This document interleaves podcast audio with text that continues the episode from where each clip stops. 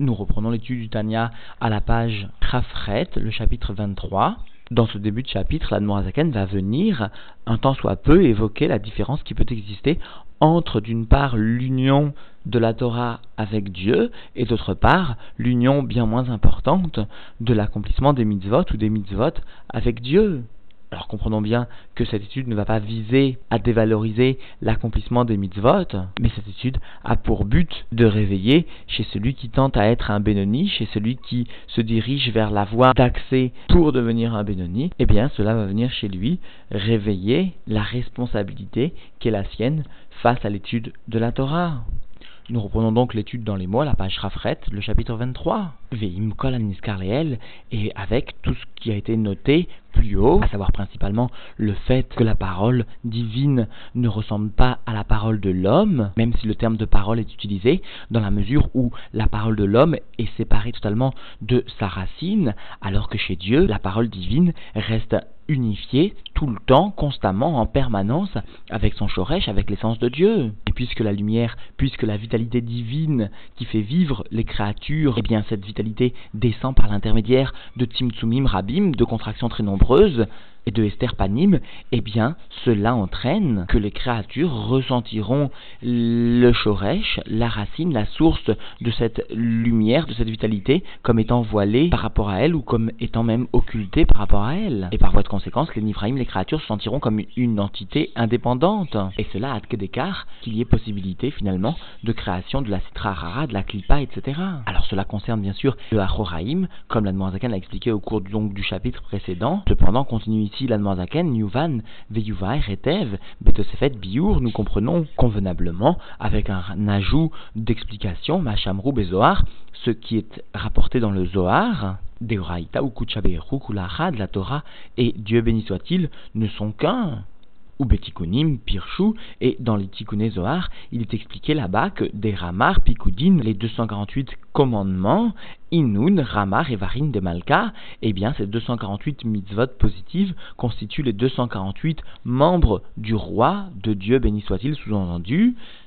c'est-à-dire comprenons tout de suite que de la même façon qu'un membre est bien le réceptacle, le keli, pour le passage d'une force, d'une vitalité particulière qui émane de l'âme. L'œil est bien le membre, le réceptacle particulier pour la force de la vision, l'oreille pour la force de l'audition, etc. Et bien de la même façon, chaque mitzvah est le keli, le réceptacle particulier pour une force particulière de la divinité que Dieu veut descendre justement dans le monde. Parce que les mitzvot sont bien la retsono, la volonté de Dieu, et Dieu désire que les Bnei Israël, que les Juifs, lorsqu'ils accomplissent une mitzvah, perçoivent justement un kohar divin, une force divine que Dieu leur lègue. C'est pourquoi finalement les mitzvot sont appelés Evarim de Malka, les membres du roi. Alors comprenons bien que lorsque les tikkunim énoncent que les mitzvot sont les Evarim des Malka, les membres du roi, cela sous-entend une restriction face à la Torah parce que finalement les mitzvot ne sont que les membres parce que même si le membre est unifié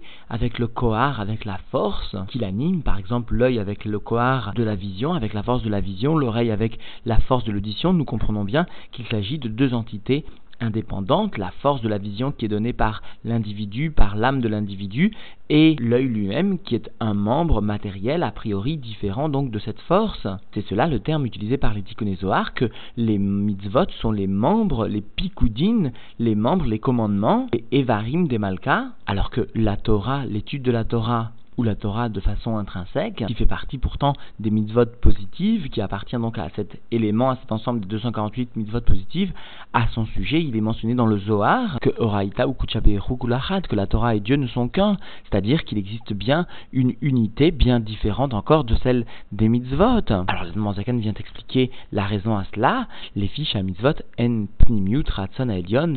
amiti amelubash bechol aolamot aelionim vetartonim la parce que les mitzvot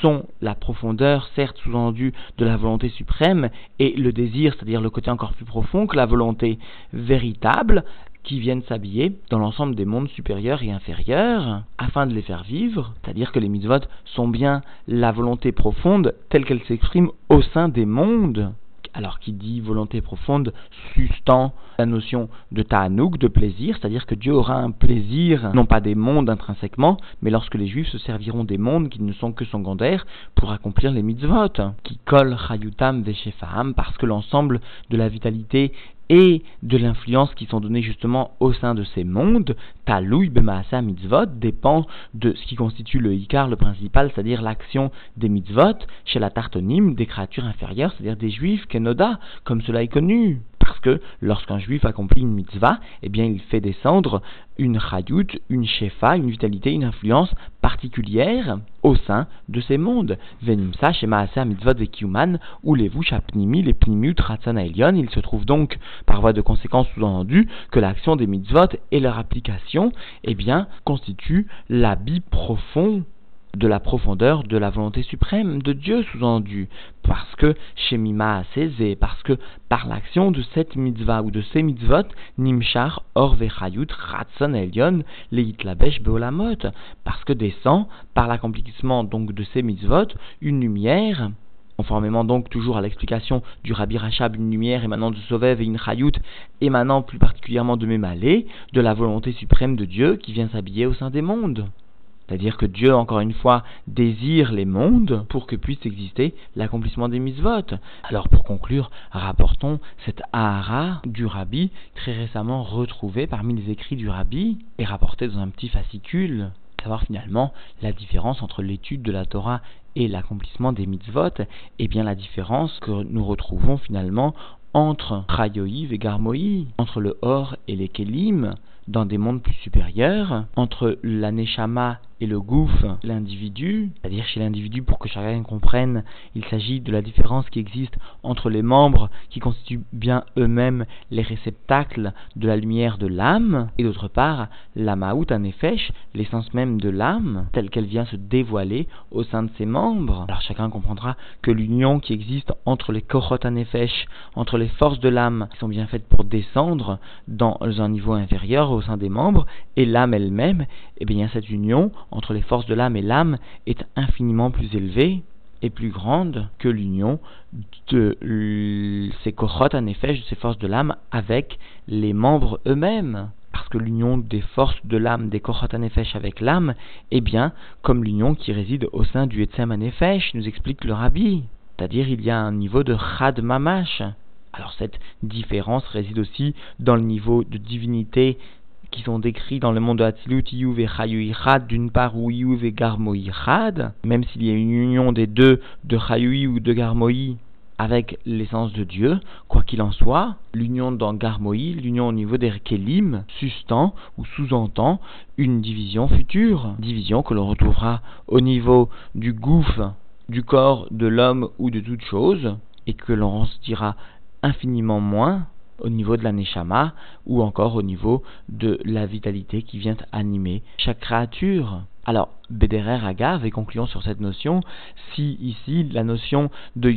Oraïta ou Kuchaberu est développée, ou au moins citée comme une union très grande, alors comprenons bien, souligne l'ensemble des Rebbeim, que cette union est dévoilée de façon extraordinaire et d'une façon qui transcende toute logique, toute notion même de création, et cela au niveau ou par l'étude de la chassidoute. Dire explique nos rébéim que doit faire un juif qui s'est séparé de l'essence de Dieu ou qui se sent séparé de l'essence de Dieu Eh bien, il doit étudier la chassidoute et cela va recréer chez lui, pour lui, une attache solide avec son créateur, avec sa source.